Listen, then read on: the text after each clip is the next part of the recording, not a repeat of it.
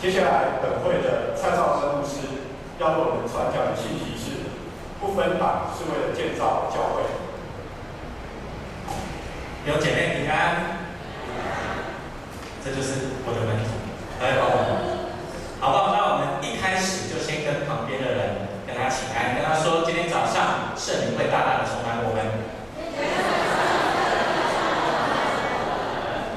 感谢神，不知道大家还记不记得上个礼拜叶牧师有分享，他说要我们坚定我们是上帝儿女的身份，在困境的中间，在困境的时候，我们都要知道我们是上帝的儿女，好不好？那我们再一次跟旁边的人说，我们的身份就是上帝的儿女。为什么叶牧师要跟我们讲说，我们要坚定自己是上帝儿女的身份？因为我们的神。他是以家庭为本质的神，为什么？因为当我们跟神祷告的时候，我们都会跟他说：“天父上帝。”所以上帝是我们的父亲，我们就是他的儿女。所以坐在你旁边的人是什么？是你的兄弟姐妹，好不好？再一次跟他说：“你是我的兄弟姐妹。”所以呢，上帝的本质是建立在家庭关系的当中。我们在读神学的时候就可以知道三一神论，就是父子圣灵。所以上帝他用父子圣灵表达他自己，这就是上帝的本质。所以当我们信靠耶稣的时候，上帝就是我们的父亲，我们就成为他的儿女。就像上礼拜叶牧师有讲到，他讲他一个例子，就是他在神学院读书的时候，他的同学。看到一个院长的儿子，而且大声的跟他讲说：“My father is God。”哦，你们都还记得，不错，记性很好。所以我们可以大声的说：“上帝就是我们的父亲，我们就是他的儿女。”这一个真的很重要，因为上帝创造这个教会有一个很重要的使命给他的儿女，特别给我们的大哥，我们的哥哥，就是耶稣基督。耶稣是上帝的儿子。我们是他的兄弟姐妹，所以他给耶稣一个很重要的使命，在这个世上。我们刚刚在敬拜完的时候，我们都有祷告嘛？我们用什么祷告？主祷文。他说：“我们在天上的父，愿你的，愿我们都能这样，真的是你为圣。”哇，我都背台语的国语都快要忘记。我们在天上，我们在天上的父，愿能够尊，你的旨意，愿你的国降临，愿你的旨意行在地上，如同行在天上。意思是什么？就是我们要在这个地上行出在天上上帝的旨意，所以我们就要在这个地上去建造神的旨意在当中，在一个地方有神的旨意，这个地方是哪里？教会。所以呢，上帝给他的儿女有一个很重要的责任，就是要建造教会。跟旁边人说，我要建造教会。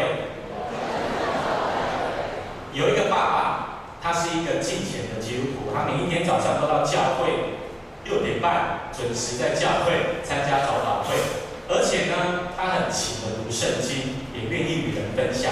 他也常常在教会里面有很多的事工，服侍教会弟兄姐妹。他有一个女儿。因为爸爸的影响，他也非常热心的在教会服侍。可是呢，这个爸爸对他的女儿始终有一个非常担心的事情，因为他的女儿今年已经三十几岁，快四十岁了，所以他就非常的担心他的女儿一直没有对象。来，我们当中做爸爸或妈妈的人，你的女儿如果是三十几岁要到四十岁了，还没有结婚，你会担心的，请你举手。啊，你们都不会担心。只有我会担心，因为我有两个女儿。哦，如果我的两个女儿三四十岁了都还没结婚，我真的非常的担心。我会担心她找不到对象。所以呢，这个爸爸就问他的女儿说：“你今年已经三十几岁了，已经没有不年轻了呢，你怎么不赶快去交一个男朋友？你知道你这样子我非常的烦恼，你赶快去交一个男朋友吧。”结果呢，这个女儿就回应她的爸爸说什么？他说有啊，最近我的朋友都有帮我介绍，可是呢，不知道为什么他在帮我介绍的时候，他们都不相信这个世界上有一位上帝，而且更加不相信这个世界上有天堂跟地狱。这个女儿就说：“我一定要交一个跟我们家里同信仰的男朋友的对象哦，因为这样子我们才不会因为价值观不一样，我就常常跟他吵架，甚至他有可能跟你们吵架，就是他的父母亲。所以呢，这个女儿就跟他爸爸这样子讲。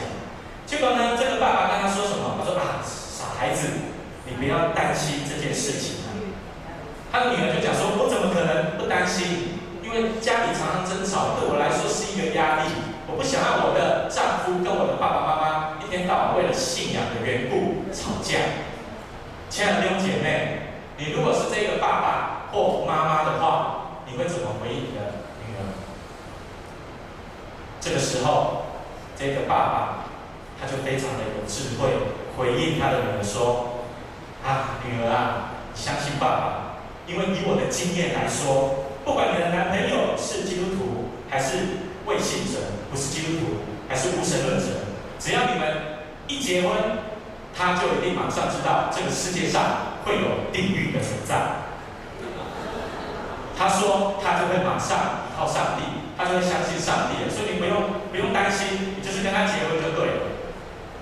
亲爱的弟兄姐妹，我们都知道，建造一个家庭是非常困难的事情，因为家庭里面。会有争吵，你跟你的太太、跟你的先生、跟你的孩子会有争吵。我们当中有没有人在你的家庭当中没有争吵的人？请你举手。应该是没有，包括我自己，我的家庭也是一样。所以呢，我刚刚有说，教会是我们属灵的家，教会也是我们的家。所以呢，家里面会有争吵，我们在教会里面也会有争吵，一样，在家庭里面。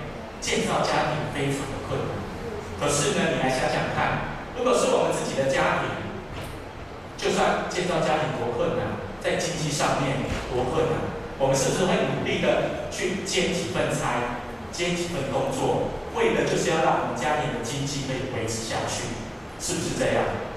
所以呢，对我们基督徒来说，教会是我们的家，我们一样要建造这个地方，不管建造教会多困难。不管教会的内部的运作多困难，我们都要努力的坚持下去，因为我们是上帝的儿女，教会是我们的家，建造教会是我们的责任，好不好？再一次跟旁边人说，建造教会是我们的责任。所以呢，今天的经文你可以看到，当教会被建立起来的时候，一个一个领袖就被建造起来。所以呢，上帝的儿女在教会里面一定要勇敢起来，成为领袖，教会才有办法被建造起来。今天的经文是保罗在哥林多前书的时候，他写这封信给哥林多教会的弟兄姐妹，就是要教导他们怎么建造教会。今天的经文非常的重要，它可以在这个时代，在这一个现今这个社会教会的当中，帮助我们。去建造一个荣耀上帝的教会，不管是教会的建筑物，特别是我们教会后面是不是要建造这个宣教大楼，不管是不是那个教会的建筑物，还是教会里面内部的运作，我们只要看懂今天的经文，我们都有能力去建造教会，我们都有能力去解决那一切的困境，好不好？再次跟旁边的人说，你一定要勇敢起来，成为领袖。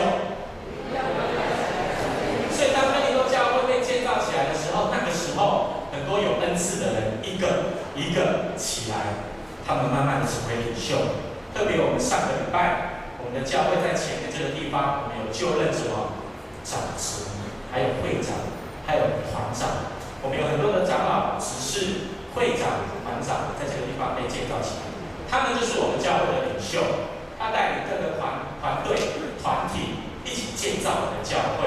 所以呢，我记得我以前有讲过一句话，领袖真的很重要，因为好的领袖如果没有兴起，坏的领袖就会取而代之，那一个团体就会受到亏损。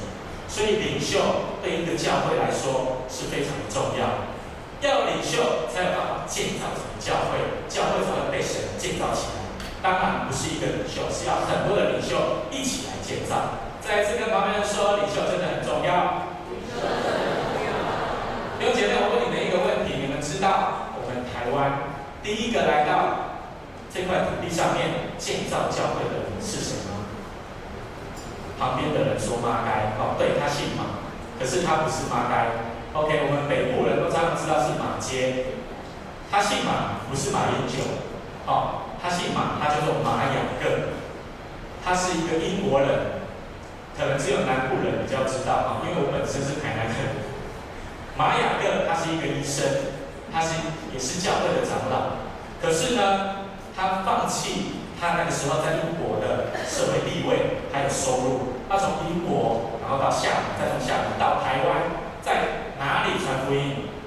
在台南，他是在高雄这个地方，然后登陆，然后到台南传福音。那个时候，他开始在台南传福音的时候，他就先租了一个地方，那个地方就是他的，呃，我台语的时候是讲医生馆，那个现在怎么办？哦，医院，小小的医院，哦，他用医疗去传福音。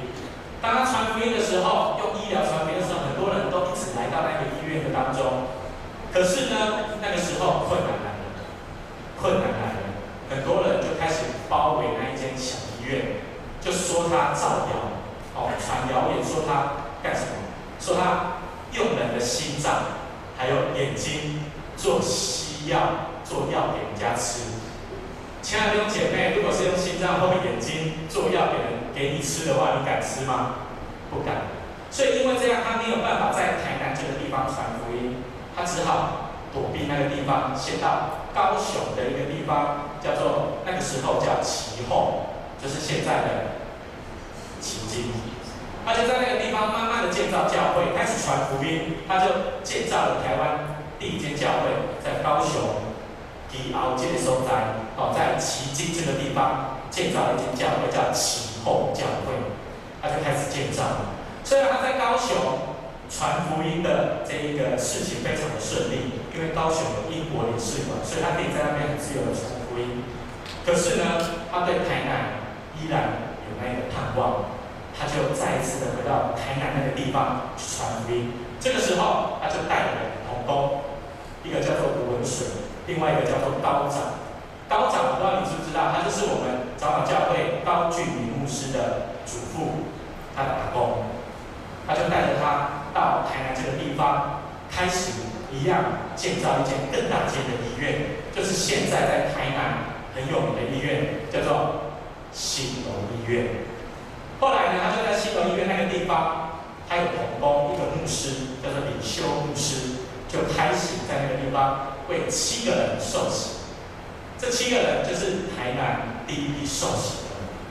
后来呢，他们又到了一个地方，叫做。呃，亭仔脚，台语叫亭仔脚，亭仔脚这个地方，哦，在台南的民生绿园的附近，有一间教会又被建造起来。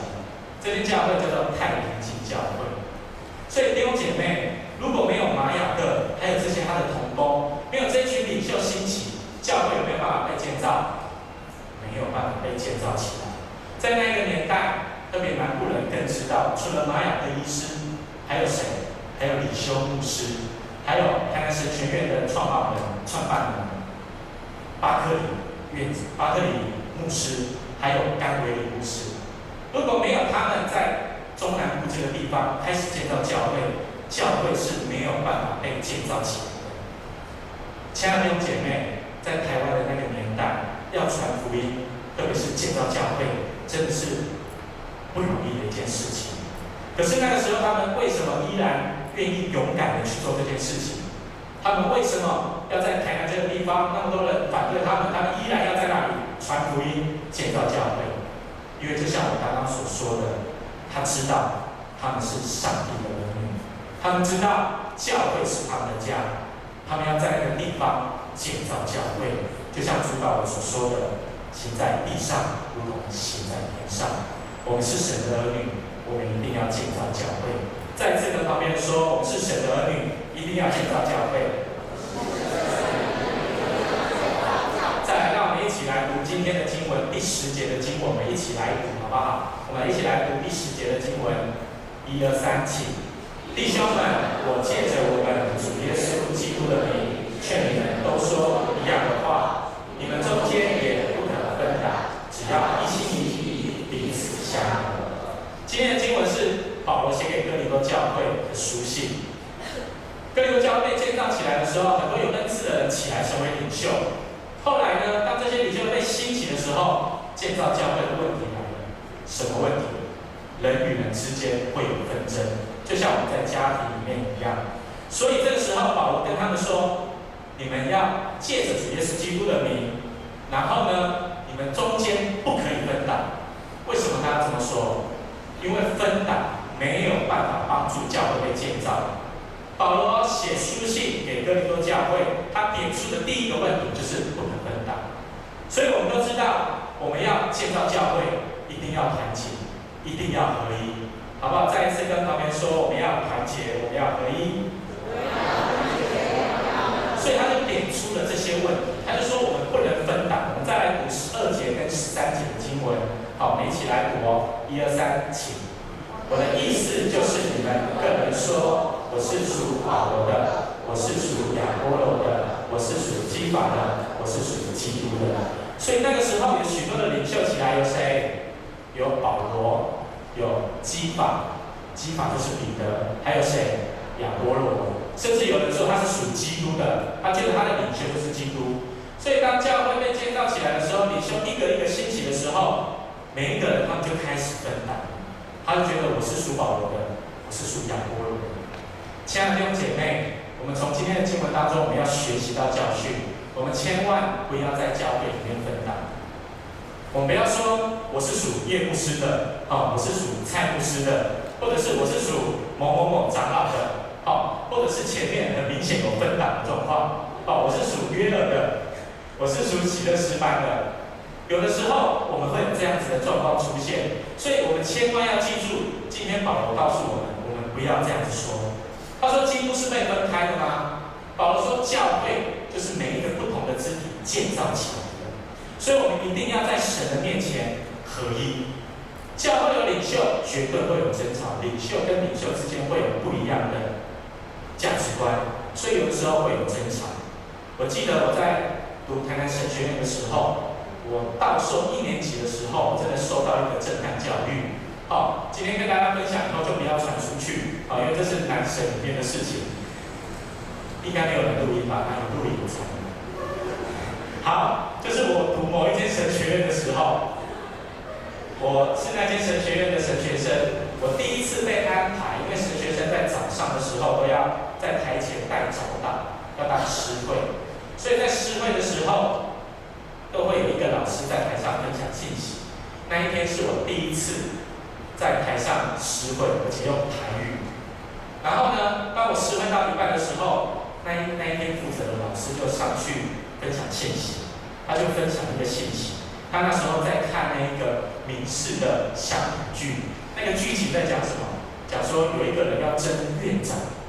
要争院长的职位，所以呢，他就拿这个例子在台上讲。刚好那个时候，我们的学校就在风闻一些事情，就讲说某某某哪一个老师他要争院长，台南神学院院长讲出来了，这个神学院院长的位置。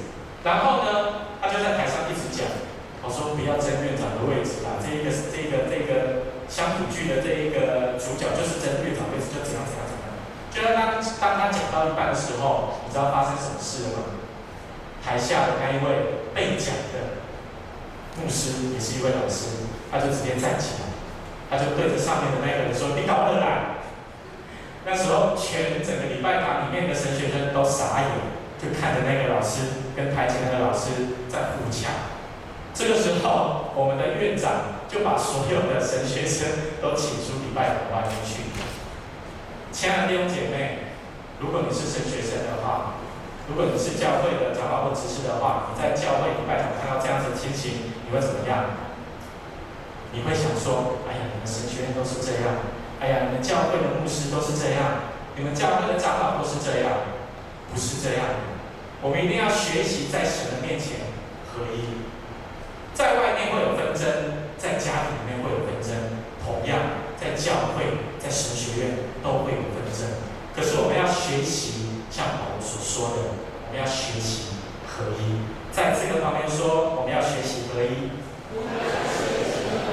所以今天。的经文，我们都知道，主要保罗是要跟哥林多教的说，你们不能分党，是为了要合一，是为了要团结。可是我今天要另外一个角度来看，保罗说不要分党的意义到底是什么？到底是什么？你可以看到今天的经文，你看到说保罗说不可分党，他为什么要这样子讲？只是因为不要给教会的人彼此有纷争的机会吗？我认为不只是这样。我们用另外一个角度来看，你可以在第十节的经文当中，你可以看到他说：“你们中间不可分党。”然后在他在第十七节的经文说什么？你来，我们一起来读第十七第十七节的经文。好，我们一起来，我来，一二三，起。基督差遣我，原不是为了施洗，乃是为传福音，并不用智慧的言语，免得基督的十字架过了头。前面一大堆，保罗都在讲说，你们不可分党。就是被拆开的吗？是分开的吗？你们是属谁？你们不能说你们是属保罗，你们不能说你们是属基督，你你们不能说你们是属彼得的。他最后十七节他用什么当结尾？他说：基督差遣我，原不是为施洗，乃是为传福音。到底一开始他说不可以分党，最后说我不是为了施洗，是为了传福音。那个意思到底是？除了一个教会要合一以外，团结以外，我们才有办法去向人传福音。只有这样子吗？我认为不是。我觉得保罗他说这句话很重要的意思是说，你看哦，他说基督差遣我，基督差遣保罗去做什么事情？向外邦人传福音。然后呢，这些外邦人。信了福音以后，他们就开始聚集起来，一个一个进来，然后就建造了教会。所以这个时候，保罗说：“基督差遣我，不是为施行，乃是为传福音。”我认为他说不可分党，最主要的目的是说，你们不可分党，是为了要传福音。为什么我们要这样子讲？教会分党没有办法帮助教会做传福音的施工，分党会让教会里面。很自然的就会这一个团体，那一个团体，这里一个团体，那里一个团体，很自然的就会形成我们年轻人常常讲的小圈圈。什么是小圈圈？就是当我们礼拜结束了以后，可以看到一群人在这里，一群人在那里。哦，在带的这一群学经的年轻人也是一样，他们就一群人很熟悉的人就在那里讲话，那一群很熟悉的人就在那里讲话。可是呢，这个时候新朋友怎么办？他就呆呆的站在那边，他就没有办法打入在我们的进入到我们这一个小圈圈这个团体的里面。所以弟兄姐妹，我们很自然的都会跟很熟悉的人说话，我们很不习惯去跟那一些根本不熟悉的人说话，我们更不习惯跟新朋友说话。可是不是这样子的，我们在教会不要建造这个小圈圈，我们在教会不要分党。因为当我们分党的时候，这些新朋友没有办法进入在我们教会里面。保罗他今天说：“我受差遣不是为了受洗，意思就是说我受差遣向外邦人传福音、建造教会，不是要在教会里面施洗而已。施洗是什么？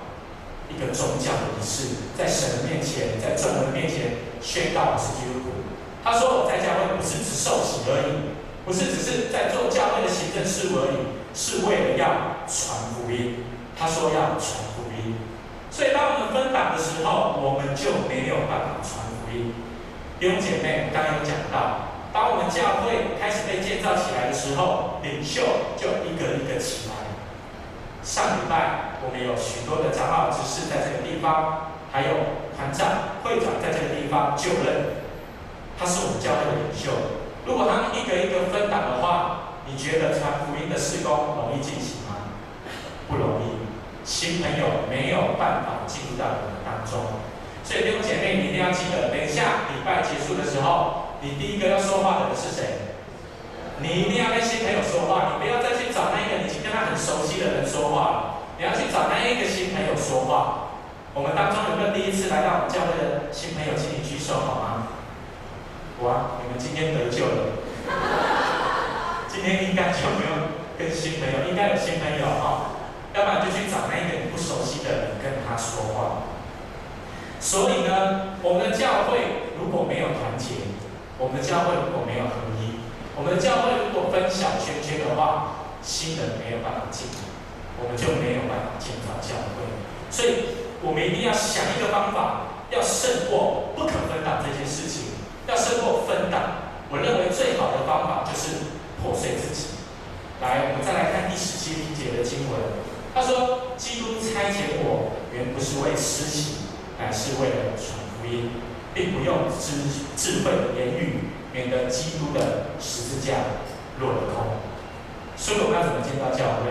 他说：免得基督的十字架落了空。保罗所传的福音是十字架的，是耶稣基督的福音。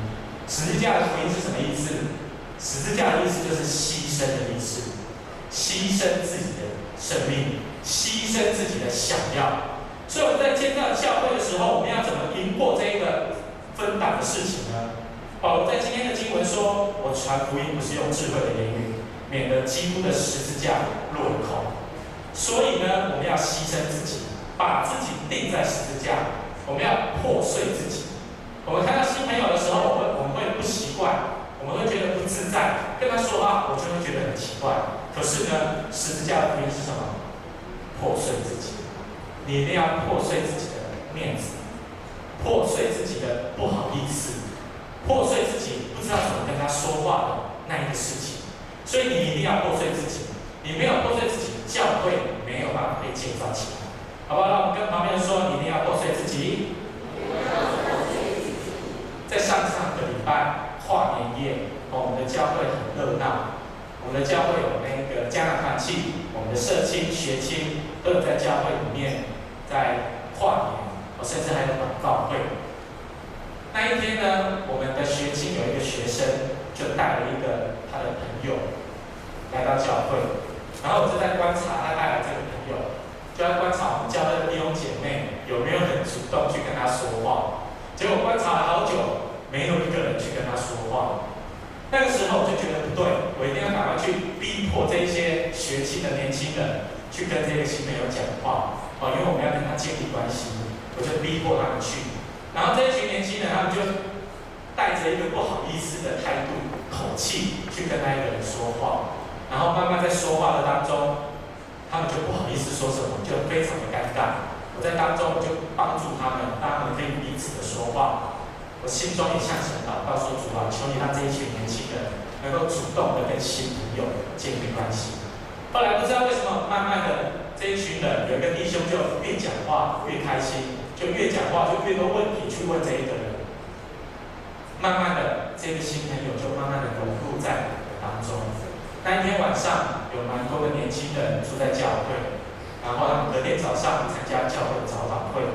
这一个姐妹她也跟他们一起在这里，他们一起祷告，他们一起生活，他们开始建立关系。所以弟兄姐妹，你一定要知道。当我们开始放下自己的面子，放下自己不好意思的那个感觉的时候，圣灵会动工。这个就是牺牲，这个就是十字架的福音。所以胜过分党最好的方法就是破碎自己。我们在教会里面，我们要团结；我们在教会里面要合一，一样，我们也是要破碎自己，主动去跟那一个领袖或那一个弟兄姐妹跟他建立关系。当我跟他有不同价值观的时候，我愿意主动的去跟他沟通，主动的去跟他分享。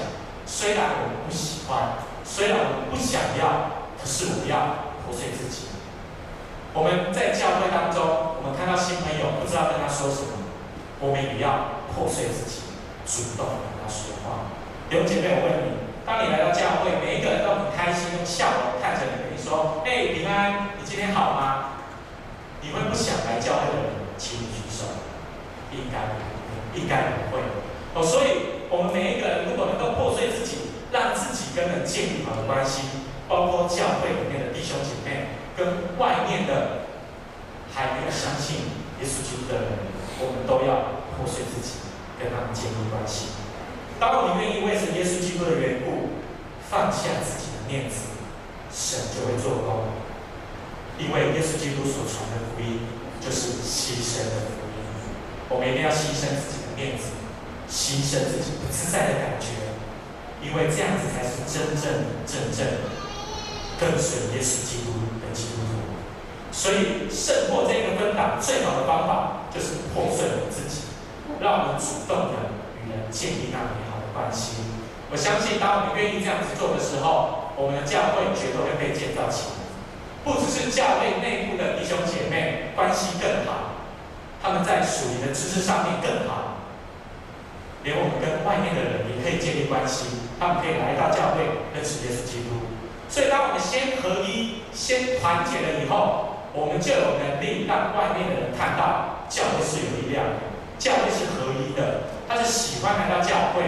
教会弟兄姐妹对他是喜乐的，他就会主动的来到教会，不用我们一直拜托他，哦，你来聚会啊，不用，他只要看到一次来到教会，看到我们教会弟兄姐妹每一个人都是喜乐。我们的相处是和睦的，是彼此相合的。他绝对会来到这里，他绝对会来到教会。传福音的事情就不是困难，建造教会就不是困难。所以不分党是为了建造教会，为了传扬神的福音。好到？最后，让我们一起立，让我们一起来为着我们的教会来祷告，求神帮助我们，让我们每一个人都可以破碎自己。让我们真的都可以活出十字架的福音，让我们在教会里面跟自己的弟兄姐妹、领袖跟领袖之间有亲密的关系。好，让我们在教会里面不会有小圈圈，外面的人就可以自由的进到我们当中，好不好？这个时候，让我们开声为着我们的教会来祷告，求神亲自的与我们同在，求求神帮助我们。让我们的教会可以合一，让我们的教会没有小圈圈，有更多的新朋友可以很自由的、很自在的进入到教会的团体的当中。好不好？让我们一起开声的来祷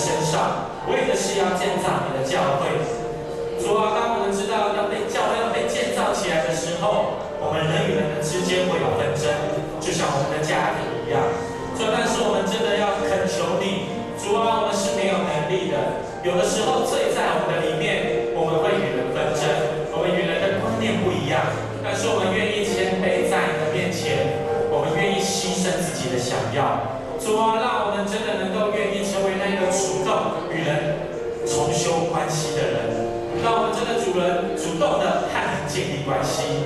主啊，你赏赐力量在我们的当中，让我们真的知道，我们要在教会里面让你看见，你就在我们的当中。主啊，你圣洁的生活就在我们的当中。主啊，你美好的见证就在我们教会的当中。让我们知道，每一个人来到你的面前，就是要将自己的生命献给你，成为国际。让我们真的把自己立在十字架上面，因为我们知道，现在活着的不再是我。是耶稣基督在我们的里面活着，让我们真的所做所想都是耶稣基督要我们所做的。主啊，我们知道耶稣基督不会与人争吵，我们知道耶稣基督在你的面前有一个牺牲谦卑的生命，所以我们也要学习像他一样，因为我们知道我们都是你的儿女，我们有建造教会的责任。愿你的能力与我们同在，保守带领我们，让我们的教会真的能够被你建造起来。不管是年长的弟兄姐妹还是年轻的弟兄姐妹也让我们有一个合一的心合一的灵。虽然有的时候我们的观念不一样但是我们愿意把这一些交托在你的手中。主啊我们愿意在你的面前谦卑自己为的是让你的教会能够被建造起来。主啊带领我们让我们有这样子的心智牺牲自己为了成全你的教会为了建造你的教会。让我们的教会没有分党的状况出现没有人会说我是属保罗的，没有人会说我是属亚波罗的，更没有人说我是属基法的。那我们知道，我们全部的人都是属耶稣基督的，都是属乎你的，因为你是我们的天父。主耶稣，我们谢谢你，赞美你，愿你帮助我们，带领我们的教会，让我们走向复兴的道路。愿你垂听我们的祷告，主耶稣，我们赞美。